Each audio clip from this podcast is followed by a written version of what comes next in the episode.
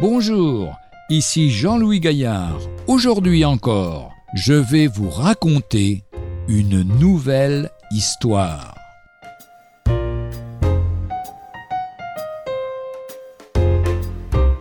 Mon cher Seigneur Jésus.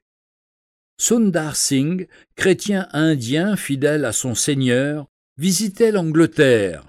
À l'université de Cambridge, un professeur d'études comparées des religions lui demanda Pouvez-vous m'expliquer ce que vous avez trouvé dans le christianisme et que vous n'aviez pas dans votre ancienne religion?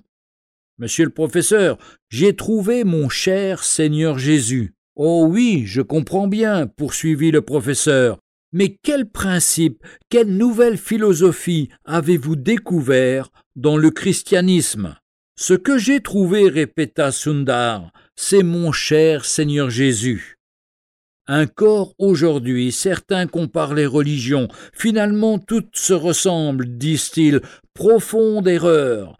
Le christianisme est unique, même s'il y a des points communs avec plusieurs religions, comme par exemple d'encourager les valeurs morales et d'affirmer l'existence d'un Dieu unique, créateur, qui sera le juge final de tous les hommes, mais le christianisme n'enseigne pas comme les autres religions ce que l'homme doit faire pour mériter d'être accepté par Dieu. Il annonce ce que Dieu a fait pour que l'homme puisse s'approcher de lui.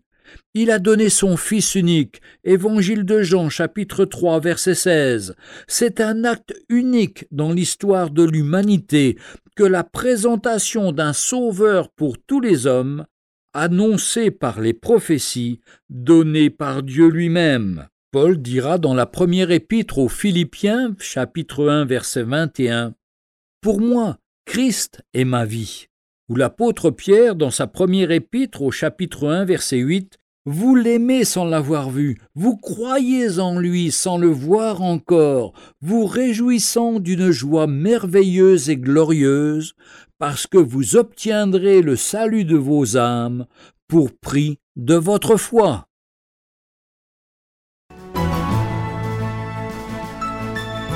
Retrouvez un jour une histoire sur www.365histoire.com.